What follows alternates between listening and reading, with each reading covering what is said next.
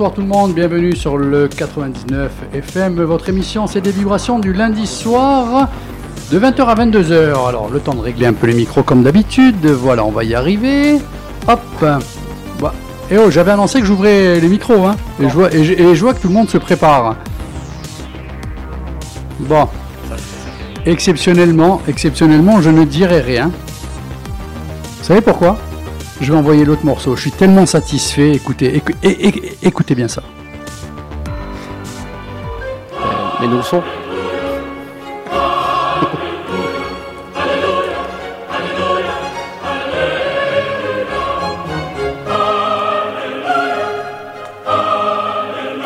Ah oui, que voulez-vous dire?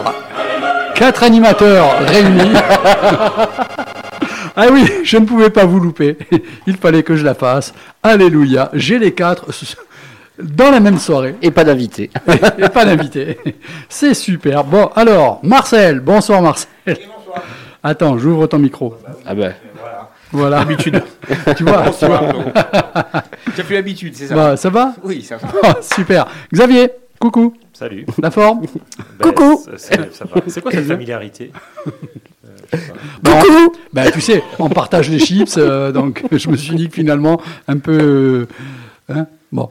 Voilà, mais je te laisse faire. Florent, Salut, salut tout le monde. Ça va Ça va très bien, je peux dire coucou avec toi Ah, tu peux, tu peux. Ah, c'est gentil. Il est plus sympa, hein Il a pris du galon quand même ces dernières Parce que semaines. c'est parce qu'il fait du hockey, c'est pour ça.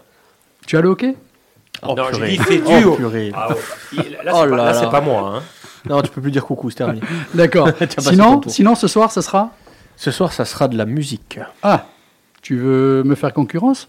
Exactement, ça sera les titres, les morceaux qu'on connaît, mais en fait, on- dont on connaît pas le titre. D'accord. De suite, on envoie l'émission. Merci. Donc, et Didier, Coucou ça va? Très bien. Alors, ce week-end, moi, moi, moi j'adore le week-end, là, Didier. Alors, euh, très simplement et très humblement, petite caissette euh, vendredi soir. Être étant un diminutif, donc c'est... Oui, oui, non, non. Euh, pompette. Au stade, au stade Pompette. Samedi, repompette. Et dimanche, gros connard sur son canapé parce que euh, deux pompettes, euh, j'y arrive plus. C'est l'âge, cher ami, c'est Ah, l'âge. ouais, ouais. Après, bon, j'ai un physique de fragile aussi, donc ça m'aide pas. D'accord. mais, euh, Alors, je reviens quand même euh, côté bande dessinée et cinéma aussi. Alors, vous proposez quoi? Marcel, ce soir, ça sera quoi? Fritz Lang. Fritz Lang. Ouais. Et une BD qui parlera de la Seconde Guerre mondiale. Bon, on, est, on- on est à l'aube de la troisième, donc on ne sait jamais. Ça peut enchaîner. Xavier, Ben, il y a, beaucoup, j'ai- il y a beaucoup, de, beaucoup de sorties intéressantes ce 4 mai, donc je ferai un espèce de tour d'horizon et, et en accentuant sur un film que j'ai adoré. Euh, Ce 4 mai. Mercredi, il n'y a rien là. Mais mercredi. C'est le 4 déjà. C'est le 4 Mais mai. non Ah oui, eh oui. Eh oui. Eh oui, Eh on oui. est deux Et oui. Ouais, Ah ouais, mais moi c'est euh, ouais, mais c'est la fête du travail en dimanche qui m'a. Ça a perturbé tout le monde, hein, je te rassure. Ouais, c'est- ouais. C'est vrai. D'ailleurs, ça devrait pas exister, on devrait le faire le lundi. Mais de- on devrait avoir le lundi chômé. Voilà. Ouais, non, mais n'importe quoi.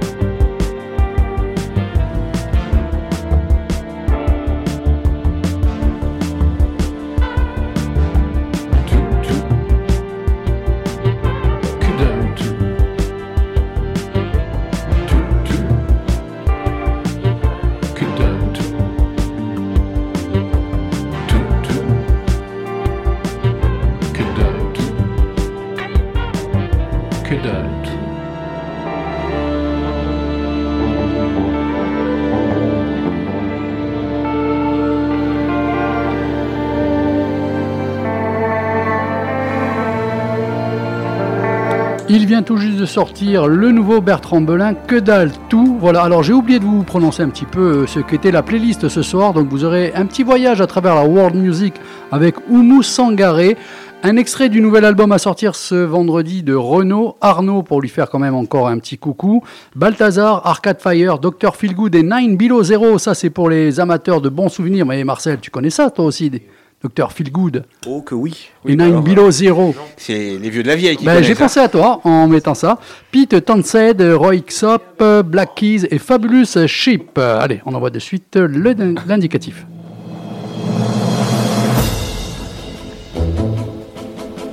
Ah, il est arrivé, hein. Le retour.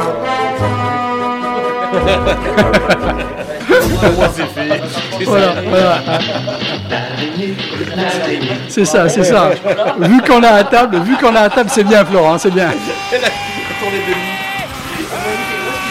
Et Dragon Ball qui se fait dans la culotte en même temps.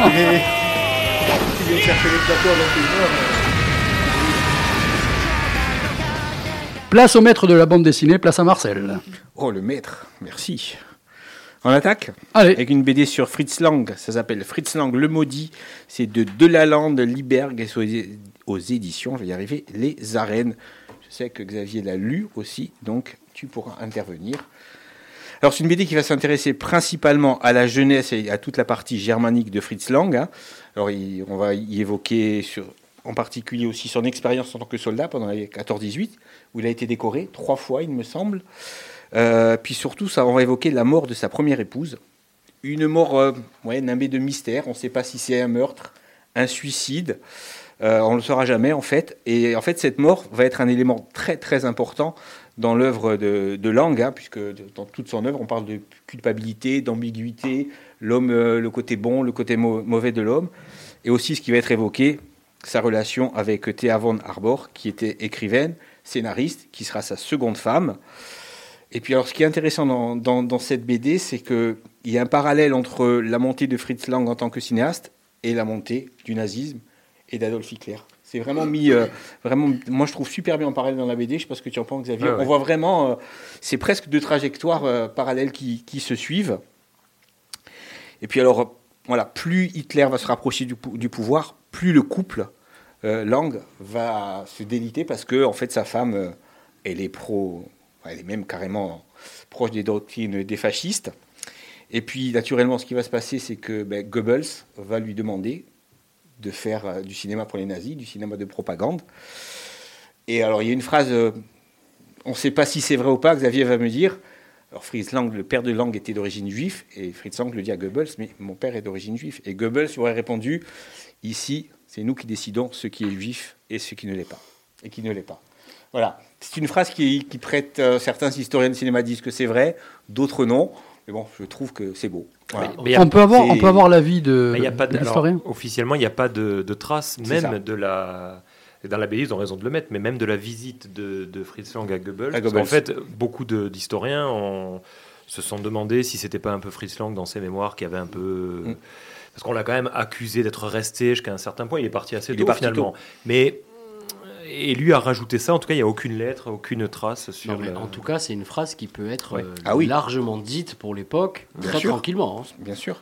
Oui, il est parti Donc, tôt, euh, il est parti en 35. Hein, euh, donc bah, avant l'arrivée. Ouais, C'était vraiment les débuts. Parce qu'il C'était- est arrivé oui, vers quoi Vers oui. 33, euh, Adolphe. c'est ça, 33, après Adolphe, 36, après, les Jeux la- Olympiques. La UFA et tout ça qui a été créé, donc vraiment pour eux. Non, il est euh, parti. euh, oui, il est parti très très très très tôt aux États-Unis. hein. Bon, après au niveau de la BD, moi j'ai trouvé que le scénario c'était super bien mené, c'est bien construit, c'est très linéaire. Je veux dire, euh, on, on se perd pas, c'est hyper documenté. Moi j'ai trouvé que c'est dès les premières pages, on est absolument captivé, on, on rentre, on rentre dedans. Puis après au niveau du dessin, Liberg, alors je ne sais pas si tu connaissais ce Non. dessinateur, mais c'est un trait, c'est c'est c'est fabuleux. Je, Noir et blanc, Je vous fais passer couleur. la BD pour que vous voyez un petit peu. Marcel, ce noir et blanc, couleur Alors, non, c'est couleur, mais c'est très sombre par contre. D'accord. C'est très sombre, mais ça restitue parfaitement bien l'ambiance qu'il y avait en Allemagne euh, dans les années 20. Et surtout, il y a des pleines pages où même on comprend la démesure, rien qu'en voyant les, les dessins, la démesure de Métropolis, ça apparaît, mais on en prend Et- plein la gueule. Effectivement, même si c'est en couleur, on n'en a pas vraiment l'impression. C'est assez terne. Ah, c'est terne, mais c'est précis, c'est hyper détaillé, hyper fouillé. C'est un travail graphisme qui est absolument remarquable. C'est un très très grand dessinateur. Li- Lidberg, pas très connu parce qu'il n'a pas fait des BD euh, à succès, mais euh, graphiquement, c'est à tomber. Les Et cauchemars sont très beaux, les cauchemars. Oui. Il y a des pages entières. les, les cauchemars, même les expressions. euh, non, honnêtement, voilà. Donc c'est c'est peut-être une première approche pour découvrir Ouais. Fritz Lang, mais vraiment sous un jour nouveau, parce que bon, on connaît pas forcément la vie de, de Fritz Lang, et surtout, je le répète, hein, pourquoi euh, il y a toujours les mêmes euh, thèmes récurrents dans son œuvre. Xavier pourra me le dire, y compris dans l'œuvre américaine. En fait, tout est lié au, Ben, à la la- disparition de sa femme. La culpabilité, Ouais. le crime, c'est un cinéaste du crime. Donc, euh, effectivement. Et puis le, le- le passé nazi, enfin le passé, pardon, allemand Allemand. de, de Fritz Lang est important parce que ça permet d'éclairer un petit peu ce qu'il qu'il a vu aux États-Unis. C'est-à-dire qu'il a quand même un- il a vu la déchéance de la République de Weimar, donc en Allemagne. Et il arrive dans une démocratie américaine qui est aussi imparfaite et il fait des films euh, sur la justice, où il montre que finalement il n'a pas tellement confiance dans cette institution. Donc, je pense que le, le- c'est bien vu de la BD parce que son, on dit souvent le passé, ça alimente évidemment le présent, le futur, mais là c'est vrai. Ah, pour le Ça, cas, vrai. pour oui. comprendre vraiment le cinéma de Fritz Lang, y compris sa période américaine, il faut vraiment passer par ce qu'il a vu. Y, com- y compris sa période où il a été soldat pendant la guerre 14-18. Hum. Et bizarrement, la période de- on connaît plus la période Hum. allemande de Fritz Lang que la période américaine, alors qu'il a fait, Ah oui. enfin, je sais pas combien de films film. aux États-Unis. hein. Et en plus, le, il a dû avoir un travail d'introspection pour lui, parce qu'il est quand même euh, fou amoureux de sa femme, qui est aux antipodes de ce qu'il peut penser. Oui. Donc, Mais ça a il le été- sait pourtant oui, mais ça a été très bon, rapidement. On le comprend, c'est un choix, c'est cornélien pour lui. C'est Il s'est pas levé un jour, il a dit, hop, hop, mais il est nazi. Donc il a su dès le départ. Donc c'est une histoire d'amour euh, pas impossible, mais qui, logique, qui n'est Mm. pas logique au final. Donc c'est, euh, ça a dû être fou. Et donc forcément, ça, au niveau de son œuvre et de sa vie, ça a dû être euh, incroyable. Donc voilà, précipitez-vous. Franchement, Fritz Lang, le maudit, c'est excellentissime. Puis voyez, voyez les films de Fritz Lang aussi. Oui, Ah bien oui, sûr, bah oui. bien sûr. Bah De ouais. toute façon, quand on lit la BD, on n'a qu'une envie, c'est Parce qu'on on va les voir franchement sous un jour nouveau. Un deuxième choix? Ouais, un deuxième choix, ça s'appelle Des Vivants. C'est de Mels, de Moati et de Simon Roussin. C'est une BD qui a eu trois prix. Le prix euh, Case d'Histoire, donc meilleur BD historique. Le prix du meilleur jeune scénariste, c'est le prix René Goscinny. Et le prix spécial du jury au festival d'Angoulême. Donc on est en 1940, des fêtes de la France. On est vraiment au tout, début de, la défaite. Et puis euh, dans les allées du sous-sol du musée de l'Homme, que ce soit aussi bien, c'est au Trocadéro, il il est ouvert il n'y a pas très longtemps, le musée de l'Homme. hein. Alors, euh, que ce soit aussi bien le directeur que les employés, il y a un mot que tout le monde dit. Et ce mot, c'est résistance. Donc, en fait, cette BD s'intéresse au premier réseau de résistance qu'il y a eu en France. C'est le réseau du musée de l'Homme. C'est un réseau important qui était très structuré sur tout le territoire français. Il y a eu de la publication d'informations, de tracts, et d'un journal. Ils ont fait passer des gens en zone libre, en Angleterre aussi. Et en fait, les auteurs vont décrire euh, tous ces hommes et ces femmes qui sont de toute confession, de toute origine sociale. Ils ont eu euh, un seul mot, ils n'ont pas accepté la fatalité. Alors je vais vous dire quelques noms. hein. Il y a Boris Vildé, il y a Anatole Levinsky, il y a Yvonne Audon, il y a Germaine Tillon, il y en a bien d'autres. Ils vont tous être arrêtés en 42. Il y en a sept qui vont être fusillés, d'autres vont être déportés. Alors, Vous allez me dire encore une BD sur la Seconde Guerre mondiale, encore une BD sur la résistance. Il y en a eu beaucoup, beaucoup, oui, mais cet album, il impressionne pour deux raisons. D'abord, il est magnifique. Dos toilé, c'est carrément un objet d'art. C'est sublime, ça a été tiré qu'à 10 000 exemplaires. Son apparence est absolument magnifique. Et surtout, ce qui est le, plus- impressionnant, c'est sa consistance et la rigueur de la démarche. Une BD, il n'y a pas de narrateur, il n'y a pas de voix off, il n'y a aucun dialogue euh, tiré de, cinéma. euh, voilà, tout ce que vous allez lire dans cette BD a été dit, a été écrit par les protagonistes. Exactement, toutes les bulles. Même les dialogues ont été recomposés à partir de mots et de phrases existantes. Aucun dialogue, aucune action, aucun propos n'a été inventé ni déformé. Il y a, la fiction, elle n'a pas de place là-dedans. Franchement, il n'y a pas de place pour la fiction. C'est un album qui est incomparable. J'avais jamais lu un album comme ça, aussi bien historiquement que mémoriellement. C'est fabuleux. Chaque planche, chaque case, c'est le fruit d'un travail, mais gigantesque. Si vous, à la fin, il y a les, les ouvrages et les notes qu'ont lu les scénaristes. C'est impressionnant. Ils ont été tout trouvés sur, sur ces gens qui ont fait le réseau de l'homme. Mais c'est quelque chose, c'est un travail de fou. Ça donne des séquences absolument fabuleuses. Ça donne la chair de poule quand on sait que ce sont leurs vraies phrases. Qu'encore une fois, que rien n'a été inventé. On se dit, c'est- simplement pas possible. De mots au niveau du dessin, ligne claire, découpage, ça donne beaucoup de mouvements. Choix de couleurs très tranchés, on est dans des couleurs violettes, orange et vertes. Et à la fin, quand ils sont en prison, c'est carrément des cases entièrement noires, avec juste une petite case on voit une silhouette. Là, c'est, on, on est dans l'émotion pure. C'est audacieux, c'est inédit. Je sais, voilà, c'est un concept que j'avais jamais vu en BD. Il faut s'imaginer, encore une fois, le travail de recherche pour tout recouper, pour que ça donne Alors, quelque chose. C'est ce que j'allais te demander. Com- comment ils ont fait exactement? Ils ont été, ils ont été chercher et lire tout ce qu'ils ont pu trouver. Mais ça a pu prendre des années et des années, ça. C'est un travail de fou. hein. Encore une fois, c'est un travail qui a duré 4 ou 5 ans. Pour, rien que pour mettre le scénario en place, pour aller chercher déjà les archives, euh, ça, a, ça a été des journaux, ça a été des, des- des livres, des poèmes. Alors, pendant que Xavier feuillette, je, je remarque qu'entre les deux, qui traitent quelque part aussi euh, de la guerre, les deux, mais sont complètement différents, effectivement, dans les Ah couleurs, non. mais même dans les dessins et tout. Ça n'a rien Euh, à voir. Ça n'a On strictement est- rien on à est voir. sur une, Euh, là- complètement épurée. La limite, tu dirais, je vais pas dire pour enfants, mais c'est facile comme dessin euh, par oui. rapport à l'autre qui est plus torturé et Ah tout. non, ça n'a- rien à voir encore une fois. c'est intéressant. Ça a l'air plus facile, mais, mais en revanche, ça ne dessert absolument pas le propos, ça le renforce même. Ce style de dessin renforce le propos. Il y a des, il y a des, des planches complètement muettes.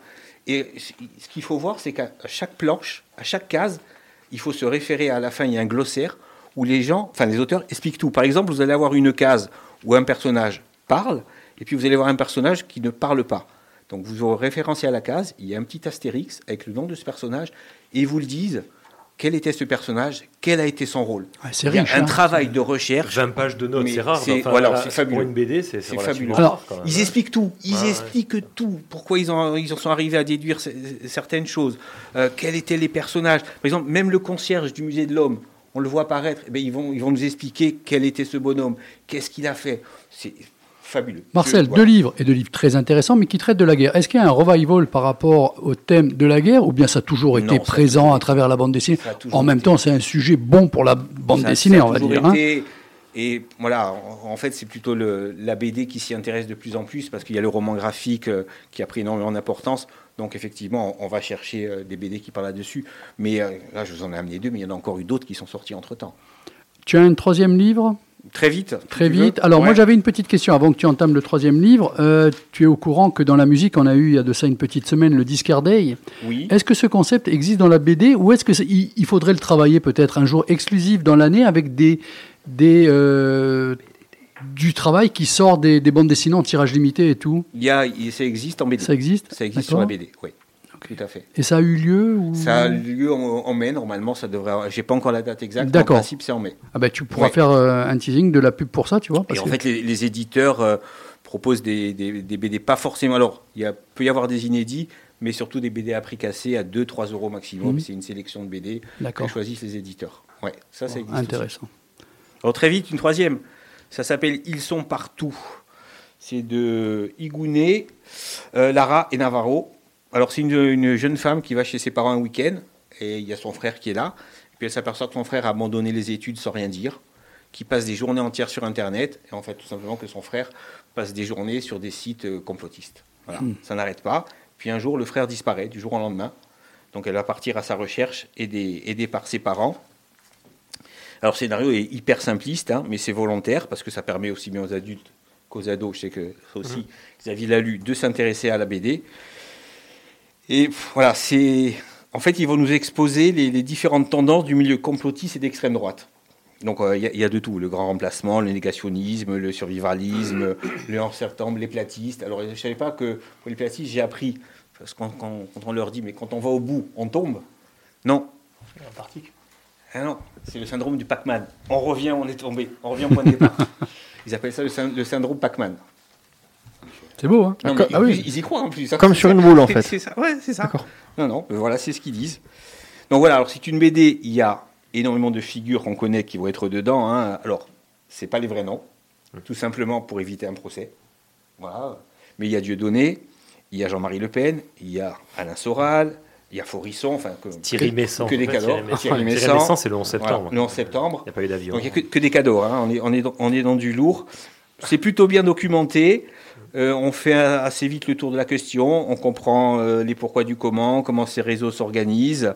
Puis voilà, surtout à la fin, vous avez un, un glossaire où il y a les principales thèses complotistes et les, les principaux personnages non fréquentables.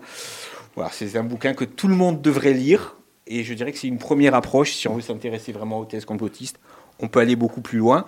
Mais euh, il y, a- il y a un passage qui est à mourir de rire quand ils sont dans une espèce de foire. euh, hein, voilà. En fait, c'est comme une foire, mais sauf que dans les stands, c'est des théories du complot à chaque fois. Et c'est à mourir de rire. Mais en plus, ils ont réponse à tout. À un moment donné, c'est le jus de carotte guérit de tout. Il y a- alors, ben. Donc, il y, a, il y a le père donc, de l'héroïne qui dit ben, si le jus de carotte guérit de tout, ben, injectez-vous le, le virus du sida et buvez du jus de carotte. Voilà. Et mais non, parce que le sida, c'est un complot, ça n'existe pas. D'accord. Voilà. Tu iras toi parler avec cela. Le grand retour de Marcel, euh, en, Ouais. en grande forme. Belle sélection, oui Didier. Juste pour rebondir sur les théories de complot, j'en ai lu une cet après-midi sur le site euh, de, enfin sur la page Facebook et après euh, Jack qui parle de, de musique et tout ça.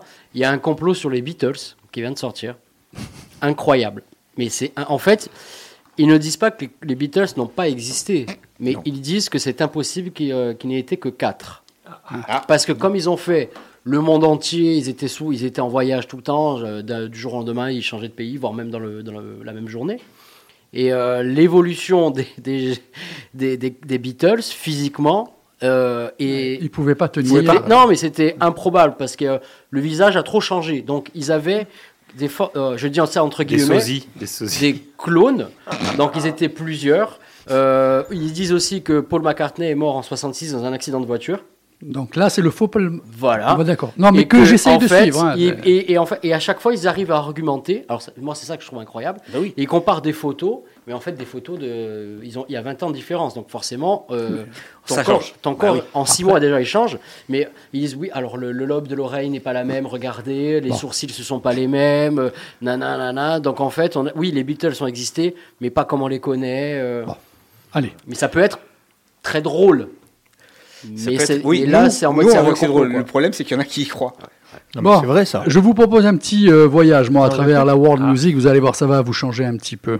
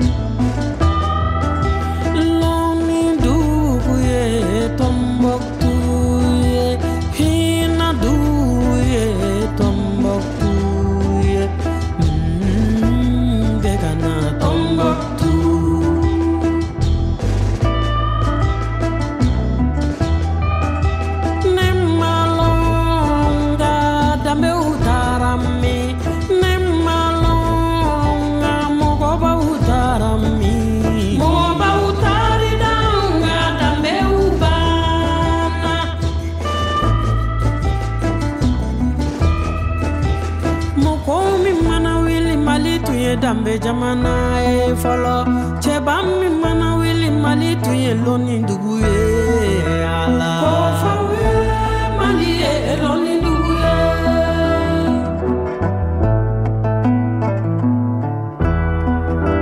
dunuya bɛɛ b'a mali tun ye cɛfarin jamana ye fɔlɔ cɛbalu b'a dɔn mali tun ye danbe jamana ye ala.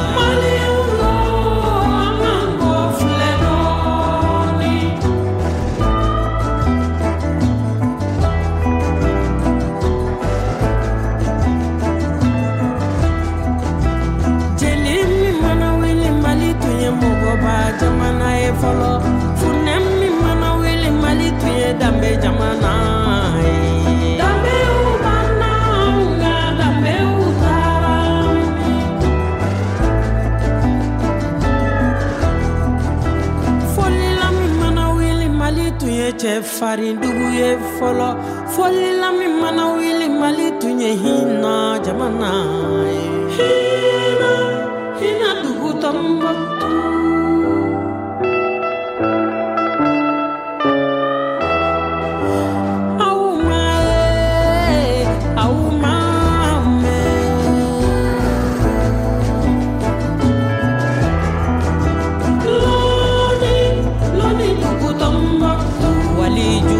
kɛmɛ saba ni waliju bi saba ni saba olu tɛmɛna tɔnbɔkutu jingare bɛrɛ ka tɔnbɔkutu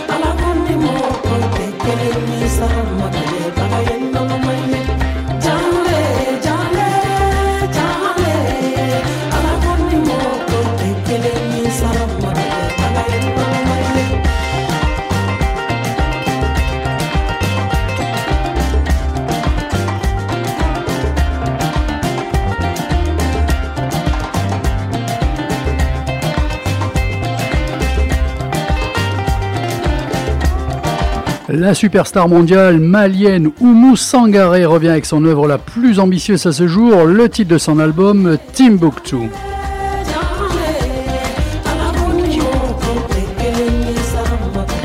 À 20 euros près, euh, vous voyagez tranquille avec elle, c'est bien. Ah, alors, Pas de problème de bagage, rien. Tu mets le disque et hop. assez court, quand même. Ah ben, c'est dans la tête, mon ami, c'est dans la tête. Ouais, enfin, c'est un peu répétitif. Hein. Enfin, si c'est comme Ah ça là tout le temps. Musicalement, il y a tout à refaire là. C'est incroyable. Oh là là. Bon, sinon, la photo, alors, on, on va expliquer aux gens. Mais J'ai- j'aime, mais attention, j'aime et beaucoup on les. laisse passer ça. J'aime Mais beaucoup qu'est-ce que les- tu veux que Non, je non, fasse mais Mais il n'y a plus rien à C'est un faire. peu répétitif. J'aime Mais beaucoup, les, j'aime faire. beaucoup les Maliens quand même, hein, mais j'ai C'est l'impression vrai que c'est de que la boucle. non, mais c'est vrai que lui, tous les ans, il a les mêmes classes et il fait le même programme depuis euh, 18 ans. C'est pas répétitif. Mais c'est pas répétitif. Mais j'ai pas les mêmes débuts. Ouais, non, mais dé- l'archiduc désolé, François Ferdinand désolé. Ier a été assassiné à Sarajevo, ce qui a lancé la première guerre. La différence, mon cher ami, c'est que je ne fais pas de Et création, moi. et ça. Allez, bon, et sinon, ça. je Ah ben non, reprends. Ça, on avait- ça, t'inquiète pas, on l'a vu tous les lundis. hein. Je reprends donc. Alors, pour euh, donner à nos auditeurs et auditrices cette, euh, cette image, c'est une personne, Didier ou Xavier ou Marcel ou Florent, euh, c'est quoi? C'est un moine tibétain devant un- une, ouais, c'est un mec une chaud, Mathieu montagne, Ricard, euh, Mathieu C'est un- Ricard. Mathieu- euh, et- complètement zen devant et- euh, un grand paysage beau, dit, des montagnes. Ça se fait que j'atterris Et après alors, donc, donc, le début, c'est celui qui déplace des montagnes. Donc, on voit cette image. Qu'est-ce que vous pourriez dire, vous super juste- fort. Et super fort. D'accord. Florent. C'est Sangoku. D'accord. Moi, j'irais capable de remporter les législatives. D'accord. Moi, il faut qu'il arrête de fumer de la bœuf. D'accord. Alors, je lis. Non, c'est surtout celui qui déplace des montagnes est vraiment super fort parce que moi, j'arrive même pas à avoir des cheveux. Alors, celui qui déplace des montagnes fait chier le cartographe. Moi, j'ai trouvé ça sympa. Ah, C'est la suite du. Ben voilà, oui, oui, c'était ça. ou pas parce que... Ben oui, oui, non, mais c'était ça. Bon, déjà, pour le décoller, ça va tout Oh, c'est encore un moment très inutile hein, pour euh, l'émission de radio. même. Ben, je suis en train de voler la vedette à Florent. euh, tu sais, le Ah, je vois, je vois. ouais, là, tu Le me savoir inutile. concept, hein.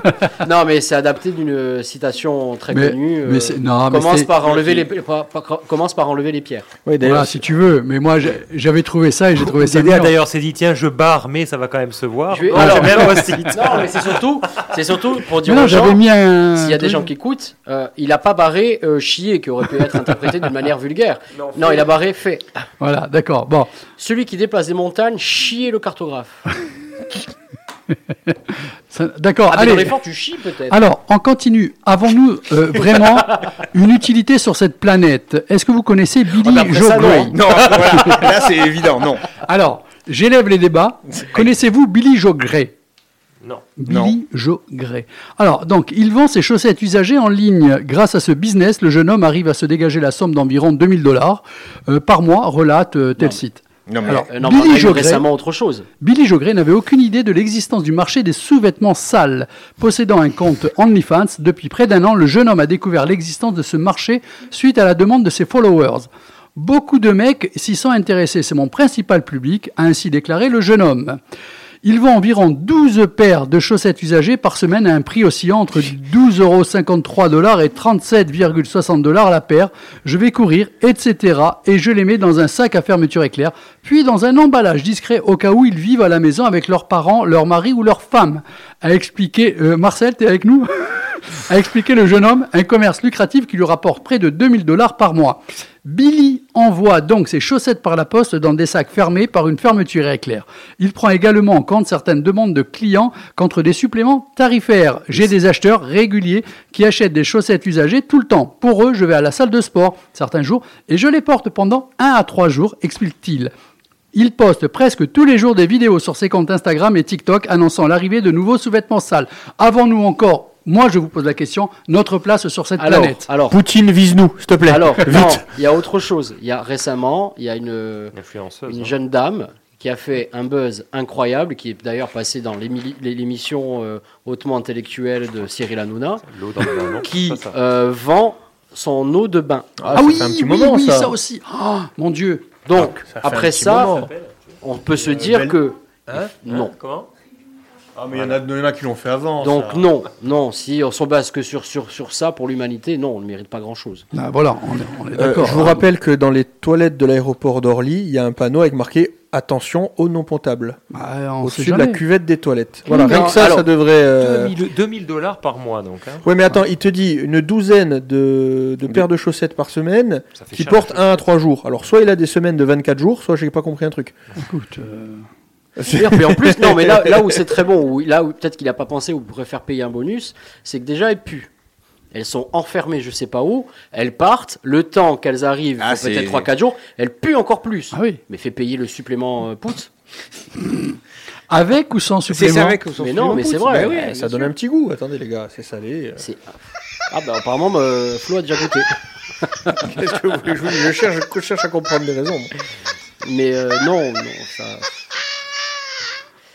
Les gars, sur les visières des casques de moto, sur le, le film opaque, quand on l'achète en magasin, il y a écrit retirer avant de monter en moto. Non, Bah, mais il vaut après, les- mérite de hein. Non, s'éteindre. mais d'accord, après on va sur, ton On or- sur l'ordi et euh, on te demande si tu un robot. Sur les sachets, il y a marqué ne pas s'étouffer avec, s'il vous plaît. C'est- Euh, puis sur le sachet, il y a écrit ouverture facile alors que c'est pas Non, facile. c'est pas vrai. Bon, là, ça va être un peu moins euh, facile. C'est vous faire écouter le nouvel extrait euh, de cet album qui sera à la fin de la semaine de Renault. Non, mais Et attends, après, le c'est à toi, Didier. Non, mais le, le type, il a fait un titre, ça s'appelle oui, Si tu me payes un verre. ben, écoutez, La vous, réponse est non, vous- vous en parlerez après. Hein on écoute. Respect, limite. s'il Pour la chanson de Johnny.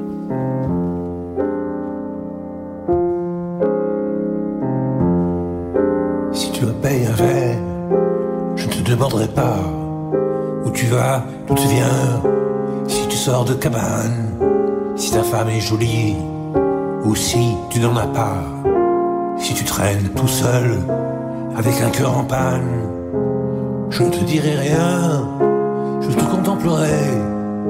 Nous dirons quelques mots en prenant nos distances. Nous viderons nos verres et je repartirai avec un peu de toi pour meubler mon silence. Si tu me payes un verre, tu pourras, si tu veux, me raconter ta vie, en faire une épopée, en faire un opéra.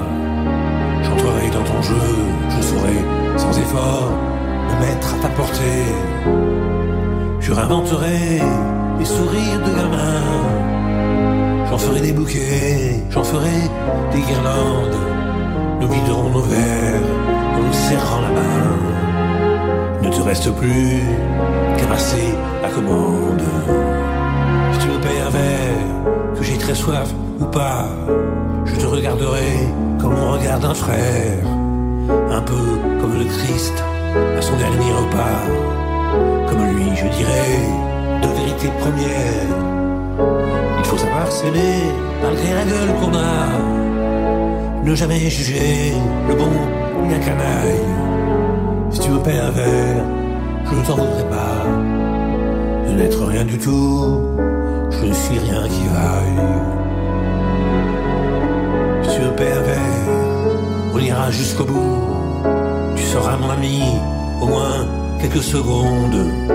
Nous referons le monde oscillant mais debout. Heureux de découvrir que si la terre est ronde, on est aussi rond qu'elle, et qu'on s'en porte bien. Tu cherchais dans la foule une voix qui réponde. Alors paye ton verre, et je t'aimerai bien. Nous serons les cocus, les plus heureux du monde.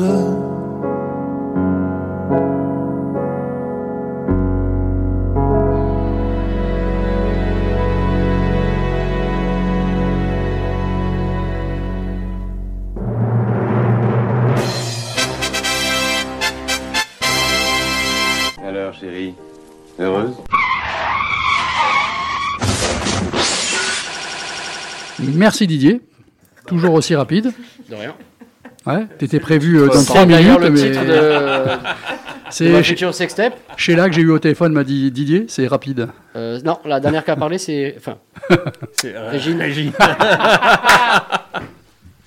Alors, qui a d'ailleurs euh, gardé euh, sa légende de, de la night, qui est morte un dimanche matin, après, la- après, la- après, après être euh, rentré, euh, qui, est- bon, qui est re-rentré en boîte. Ouais. Allez. oh c'est pas beau. Ah c'est pas beau. Allez Didier, on te sent en forme là. Alors, euh, pour une fois, euh, j'ai préparé ma chronique. J'ai pré- vraiment prévu quelque chose. Alors, pas entièrement. euh, je vais découvrir le texte. J'ai trouvé un début de texte. Sur, Pourquoi tu fais pas comme d'habitude au Non, feeling non, non, comme non. ça Mais alors, en fait, c'est un tweet qui est en plusieurs parties. Je n'ai lu que le- la première partie, Aïe. quelques lignes. Je ne sais pas du tout où ça va nous, nous emmener. Donc, il se peut que ça s'arrête très rapidement ou ce soit très long. On te laisse euh, les clés? Non, mais donc je préfère vous prévenir. Je sais pas du tout où ça va aller. hein. Pas de problème. Peut Mais se nous, passer tout et n'importe quoi. rassure-toi qu'on n'est pas là pour t'enfoncer. Va. Ça aussi. Titre. Euh, ouais. Ouais. Alors, un journaliste du New York Times a acheté 200 objets à 1,5$ sur eBay. Il a demandé à tout autant d'écrivains d'inventer une histoire pour chaque babiole. Puis les a remises en vente sur le même site. Ce qui s'est passé ensuite est juste fou. En 2009, Rob Walker est un journaliste et auteur de best-sellers au New York Times. Ses meilleurs articles, il les doit à ses compétences en storytelling. Il aimerait trouver un moyen de prouver scientifiquement que l'art de raconter des histoires est lucratif. Un matin, il a une idée. Il sort sa carte de crédit, se rend sur eBay, commande 200 objets quelconques. Figurines, pins, animaux en plastique. Chaque babiole a coûté en moyenne 1,49$. Son idée, améliorer le descriptif de chaque produit en ajoutant une histoire, puis les vendre aux enchères. Là où c'est intéressant, c'est qu'il ne contacte aucun marketeur, aucun copywriter, aucun spécialiste en vente. À la place, il fait appel à 200 écrivains, poètes, scénaristes et auteurs de fiction. Il leur demande de choisir chacun un objet et d'inventer une histoire. Il les remet sur eBay. Et chaque objet, sans aucune exception, se vend à la vitesse de l'éclair. Ce qui est impressionnant, c'est que comme sur Amazon ou Alibaba, un, temps- un tas de revendeurs proposent les mêmes produits. À chaque fois, les acheteurs préfèrent ceux avec une histoire. Et cerise sur le gâteau, la plus-value est énorme. En moyenne, il encaisse 40 dollars par objet, soit une augmentation de 2900 euh, sur le, sur le prix. Ouais, ça, ça va vite là. hein. Voici les trois babioles qui ont rapporté le plus à Rob Walker. Une figure amérindienne achetée à 99 centimes et revendue 157,50 dollars. En 563 mots, l'auteur raconte comment il a trouvé la squaw au milieu du chantier de ses voisins qui euh, rasaient leur maison. Sauf que la squaw bageait, euh, bageait.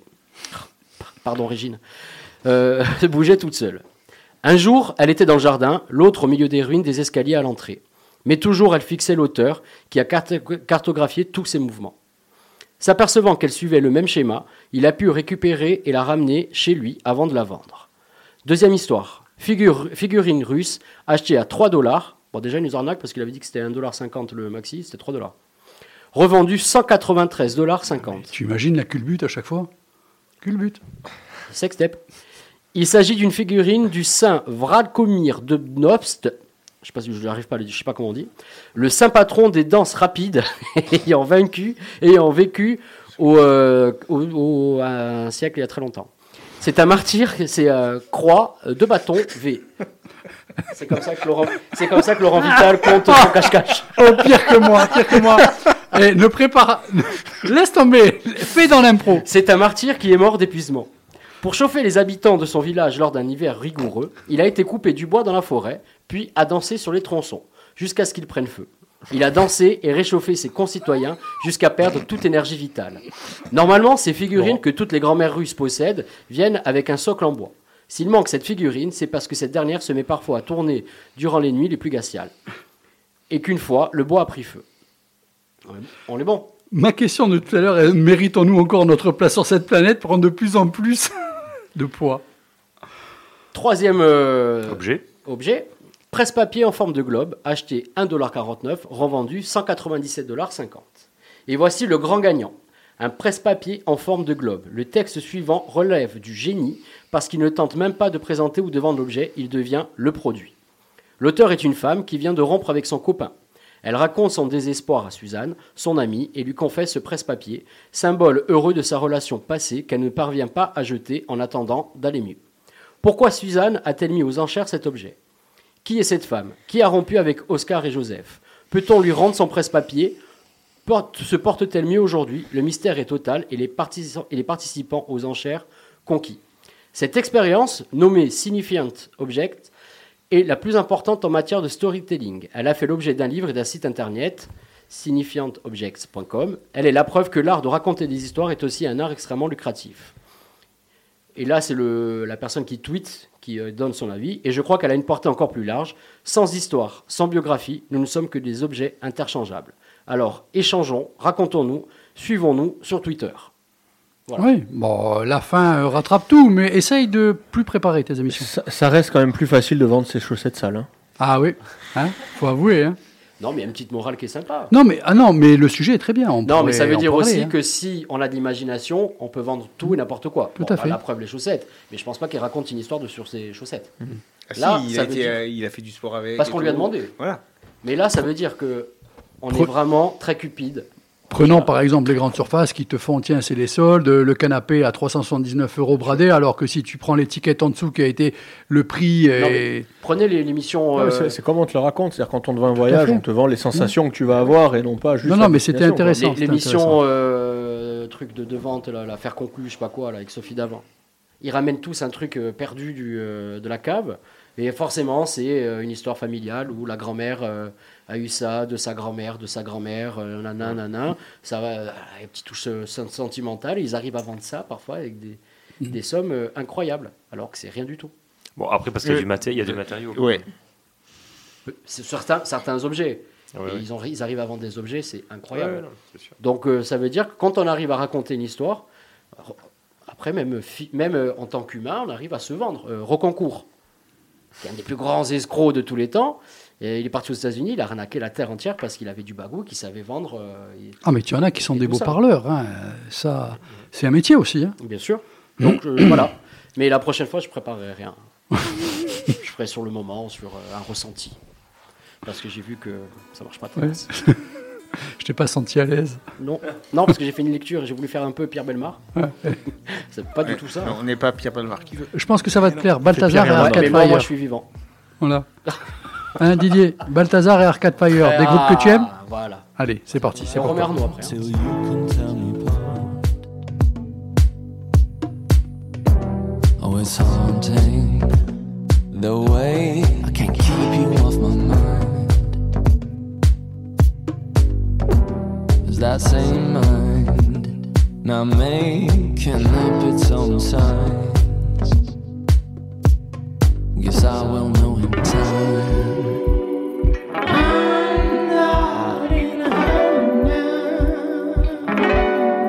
And if I linger on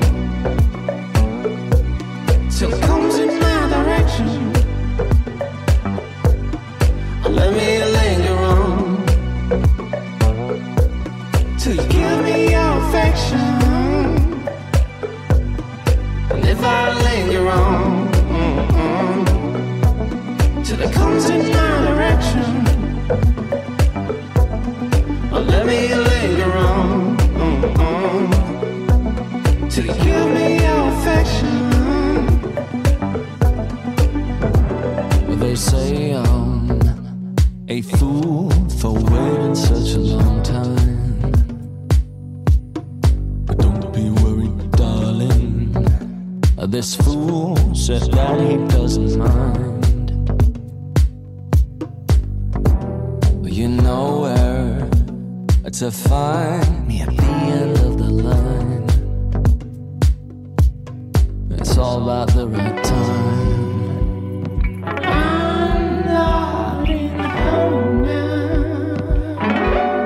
And if I linger on till it comes in my direction, let me linger on till you give me your affection. And if I linger on till it comes in my direction. Let me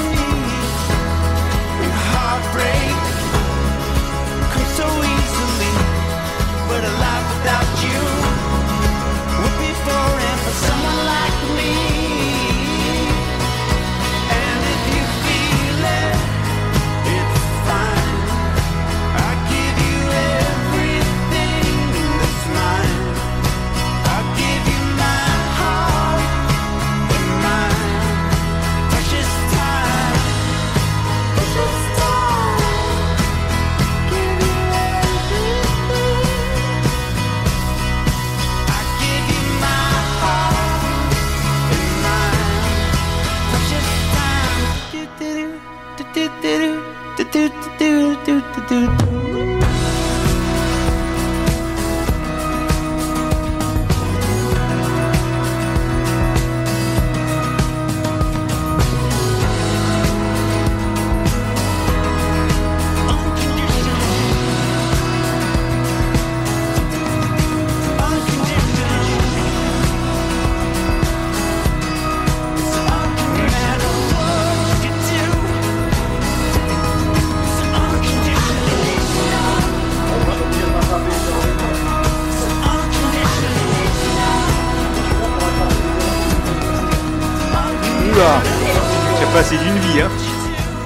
20h54 minutes, il y a une bonne ambiance euh, dans les locaux. Vous êtes sur le 99 FM Fréquenza Nostra. Votre émission, c'est des vibrations.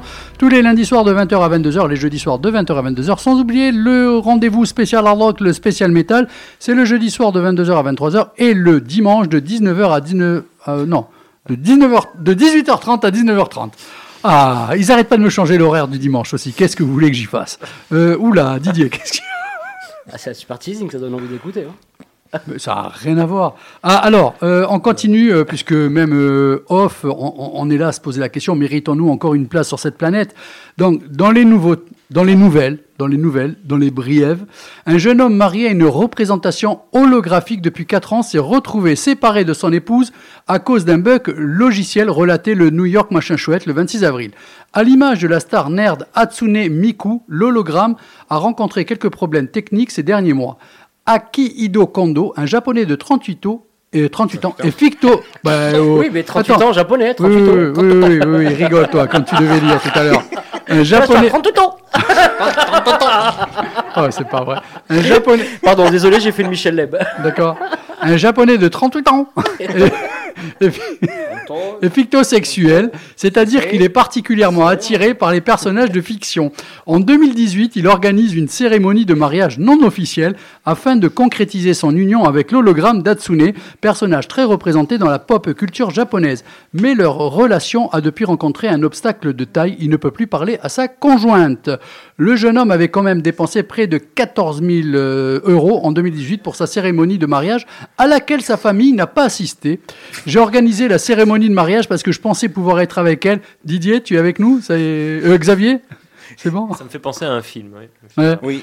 Euh, Donc, euh, j'ai organisé la cérémonie de mariage parce que je pensais pouvoir être avec elle pour toujours, à expliquer Quand tout, Kondo. quand tout le monde est mort Mais il ne peut désormais plus parler à sa partenaire depuis la suppression du logiciel machin chouette, parce que je suis pas là pour faire euh, de la pub. Mon amour pour Miku n'a pas changé, a-t-il pourtant rassuré le, dispo- le dispositif machin chouette permet aux utilisateurs de pouvoir parler avec des hologrammes de personnages fictifs, mais au pic de la pandémie du Covid-19, la société produisant le dispositif a annoncé l'arrêt de ce service. Une très mauvaise nouvelle pour Akihito Kondo, qui ne sait pas s'il pourra un jour reparler à sa femme virtuelle. Et là, je vous repose une énième fois, méritons-nous vraiment notre place sur cette planète? Non. Moi, je Non, vous en dis tout cas, lui, non, c'est sûr. faut Mais arrêter, contre, faut arrêter contre, il faut se poser la question de savoir si euh, ce bug n'aurait pas été utile quand Mélenchon faisait ses meetings en hologramme. Ça me fait penser à le film R de Spike Jones. Ouais. Et ça me Oui. fait penser à Simone aussi. Ouais, c'est un bah, film aussi, pas Simone. Mais il y a eu des films. Si, hein, Simone. ouais. Vous connaissez pas Simone avec. Je pense c'est pas avec. euh, Je connais en voiture Simone, mais est-ce que c'est la même mais, putain, Vous êtes vraiment nuls. Hein, Euh, En euh, connaissant euh, cinéma, euh, ils ont un peu de politesse. Mais Tu non. dis, les animateurs, vous êtes nuls. Mais attends, tu as vu de quoi on parle? On parle de- d'un Mais mec, c'est ça, d'un mec qui a dépensé 14 000, de- 14 000 euros pour un hologramme pour se marier avec. Tu Et- crois vraiment que les- et autant les il a commandé euh, des chaussettes qui poussent. amoureux de son.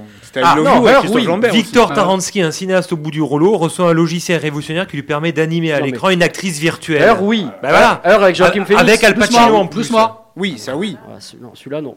Bah si. Oui, mais attends, mais c'est pas parce que c'est Andrew Pacino Nicole, c'est est un bon réalisateur. Andrew Nicole. Mais tu, tu me poses la question Gattaca. croire que c'est pas super. Bah oui, si. Si, si. Non mais attends, il a, il a pas fait que des super films, euh, le Ah, mais Pacino. C'est le sujet, moi je m'en fous. du- Attends, euh, n'importe quoi. C'est bon Je peux envoyer la musique Ouais, mais chiant. Ouais. Allez, un petit côté revival rock'n'roll. Tu pouvais bugger toi aussi.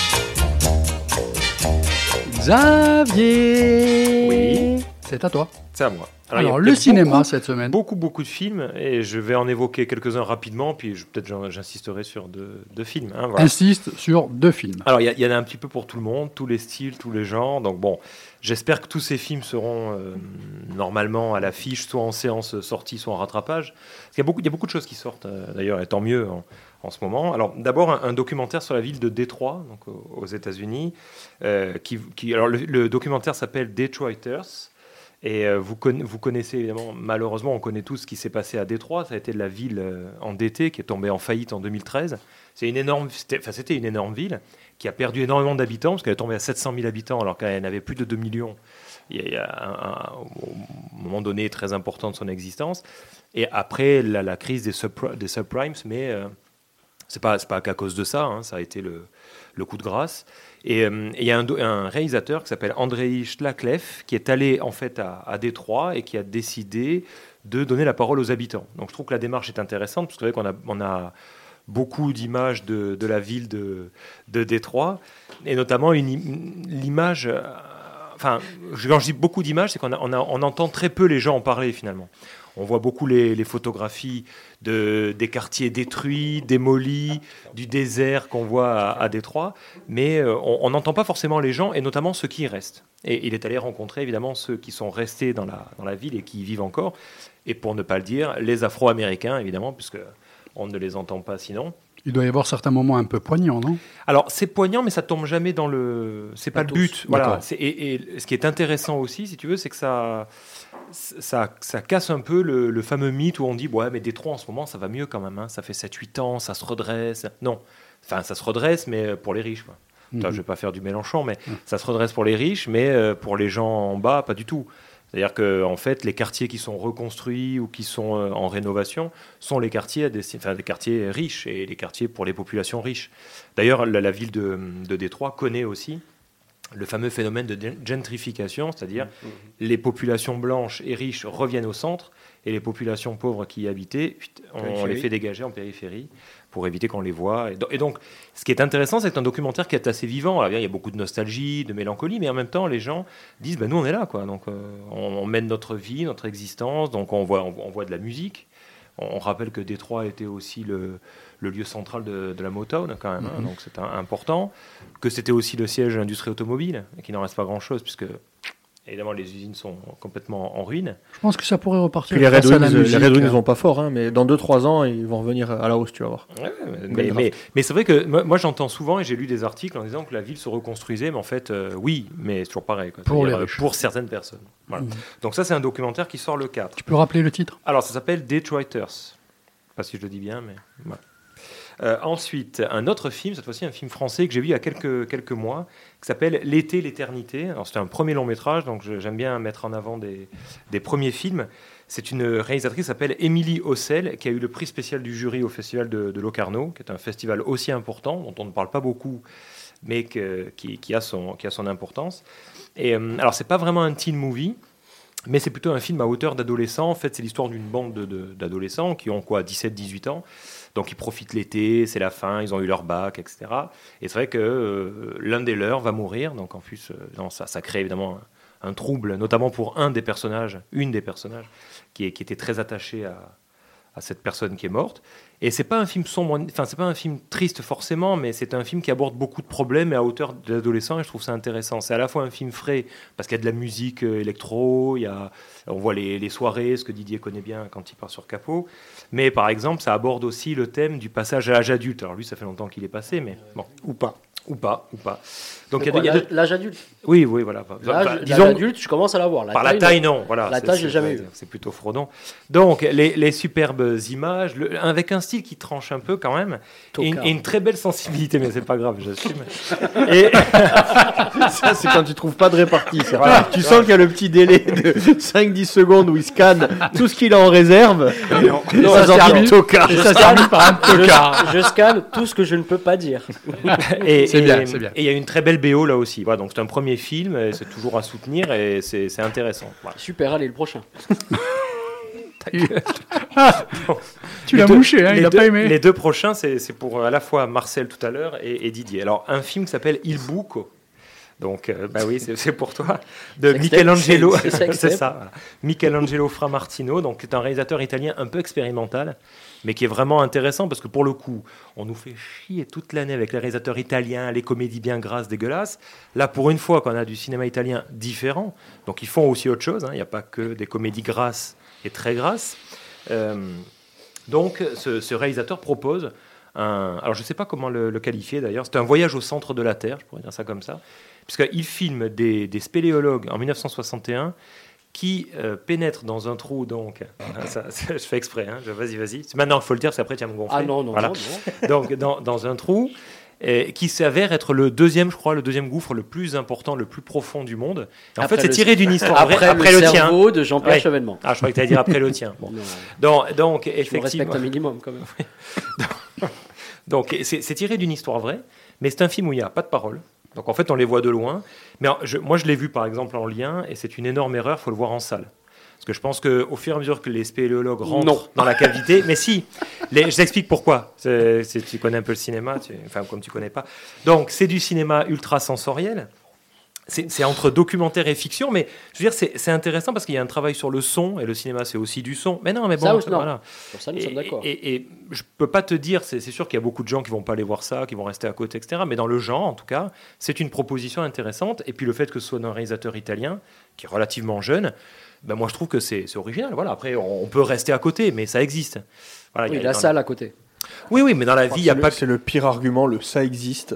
Mais non, parce que c'est non, parce que ça- Et enfin, par contre, si quelqu'un dit du bien de Gaspard Noé, qui dit ouais, mais ça a au moins le mérite mais d'exister. bien sûr, bah, Mais non mais bien sûr, C'est mais en scandaleux, fait, Gaspard Noé, non. on vous fait chier Mais non, mais ça a le mérite Comme d'exister. Marcel avec Eh, Xavier Dolan, il s'appelle Richard Non, mais quand, quand je dis ça, Confirme. C'est pas du cinéma Quand je On vais- s'en fout que sa mère soit morte quand, quand je, euh, je peux continuer ma chronique ou...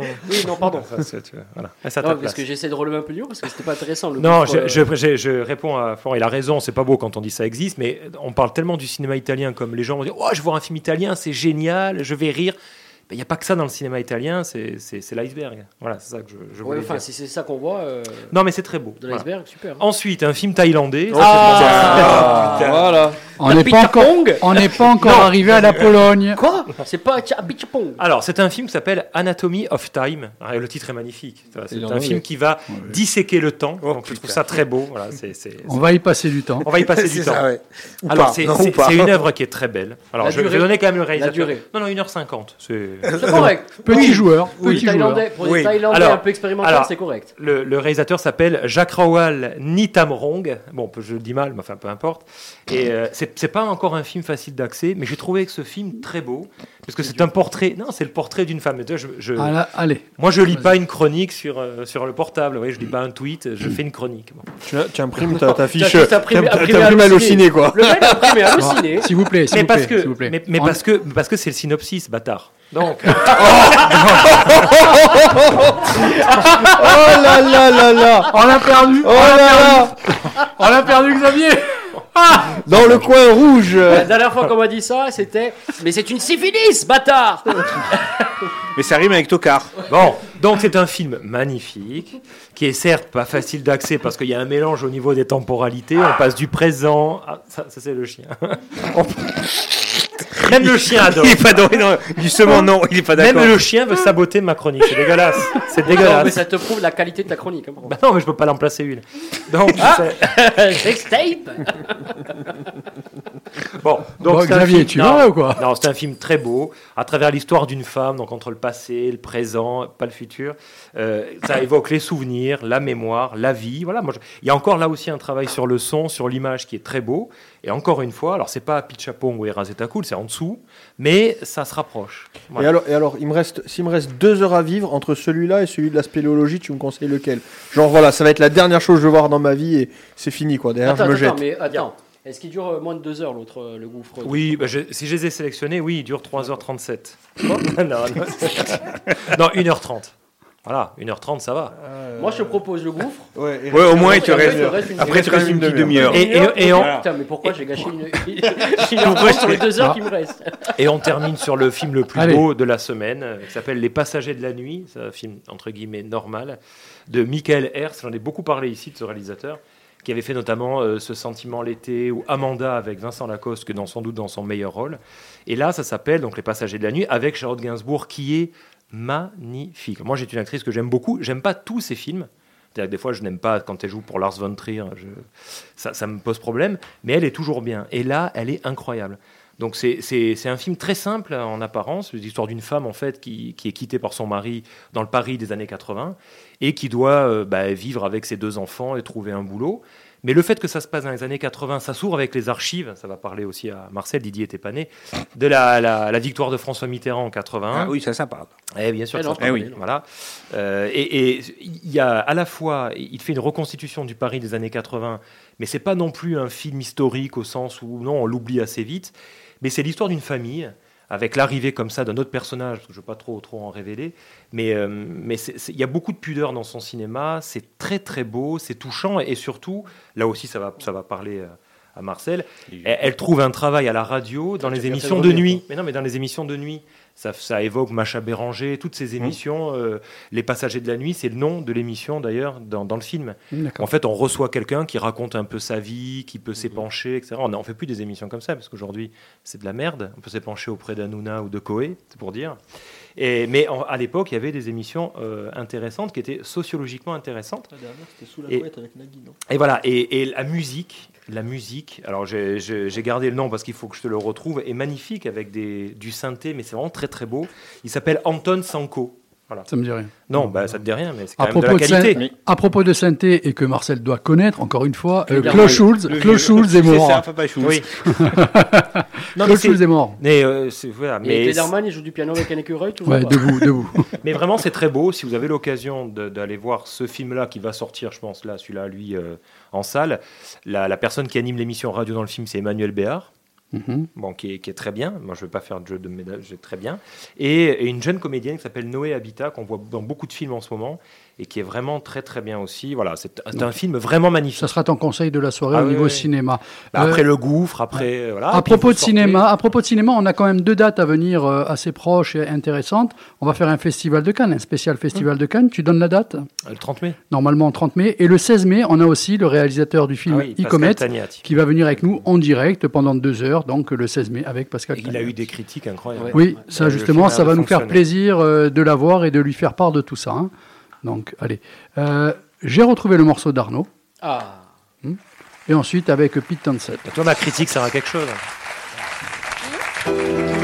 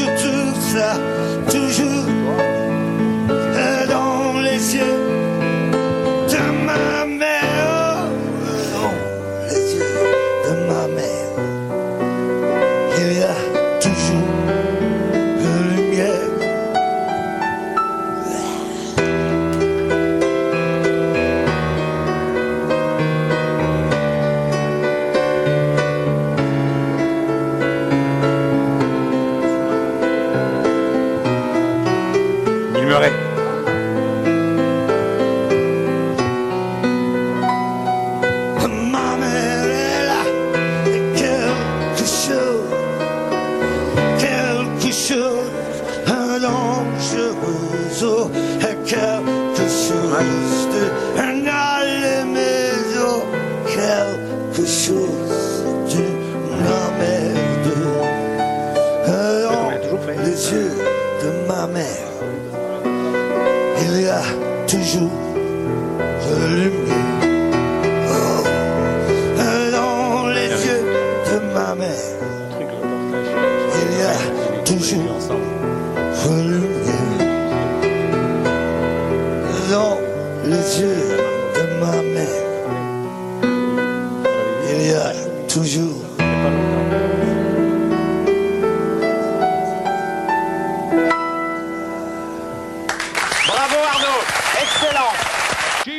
Doctor.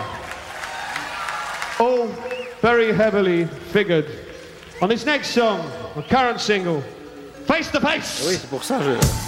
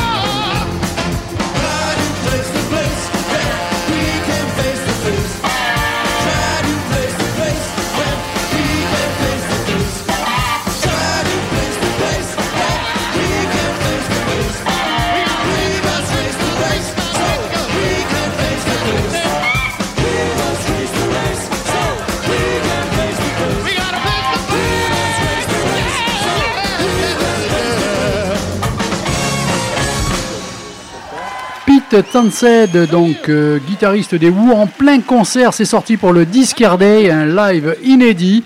Je vous le conseille si vous avez une platine vinyle. Il faut absolument se procurer cet enregistrement-là. Et juste avant, Didier, c'était l'hommage à Arnaud. Que- Quel artiste? Hmm? On a perdu quelqu'un là encore. Ben, le problème, c'est que maintenant, on va encore, euh, il va sûrement revendre des disques, on va sûrement le connaître un, peu- un peu plus parce qu'il est mort. Bon, tant mieux en même temps, hein, euh, si, si on, si on découvre euh, pour certaines personnes, mais malheureusement, ça sera trop tard pour l'artiste lui-même, puisqu'il est parti. Alors, c'est à qui le tour? Ah, Florent. Tout le monde connaît la célèbre formule d'Albert Einstein, E égale mc2. Mais qui peut expliquer simplement ce qu'elle signifie exactement? C'est nul Ça fait tout, c'est la signature, ça fait tout, c'est génial. Moi, je comprends pas. Après le c'est nul. On devrait s'arrêter. Tu peux faire une chronique. C'est ça la classe, c'est ça le talent. Alors aujourd'hui, ben on va rester, on va rester dans la musique. Tiens, pour on va faire un petit truc léger. C'est les vacances. euh, où je, je me suis dit tiens, on va faire un petit tour de, alors, pas exhaustif bien évidemment, hein, loin de là, ben, de certaines musiques comme ça qu'on peut entendre euh, à, à diverses occasions. euh, et puis finalement, on se rend compte qu'on connaît absolument pas les. En fait, on les fredonne, on Ouais, entend ça de partout, voilà, mais... euh, Ouais, voilà, ou alors qui font partie euh, culturellement, qu'on a entendu, qui, qui, re- qui représentent quelque chose, mais en fait, on ne sait absolument pas d'où elles viennent, ni, euh, ni quoi que ce soit. Un petit tour, il va y avoir un petit peu de tout. Donc, D'accord. moi, ce que je vous propose, c'est qu'on balance les extraits, éventuellement, vous essayez de deviner le titre et, euh, et l'interprète, le, L'interprète, enfin, voilà, euh, le compositeur. Bon, ça va être très difficile, mais. Euh, Didier, pas Shazam. hein. Et après, je vous, euh, et après, je vous en dis deux, trois mots. Alors, le premier, le premier extrait. Tu me fais extrait, signe, Vous, hein, le- vous le connaissez tous. Tu te lèves, tu fais le tour de la le table, ça veut dire tous, que j'en vois. Mais la, la, la, la- comment ça s'appelle? Allez, Je vous laisse la surprise. C'est surtout, voilà, c'est le titre du morceau qui va vous surprendre. Je suis sûr que vous connaissez pas le titre. Balance DJ.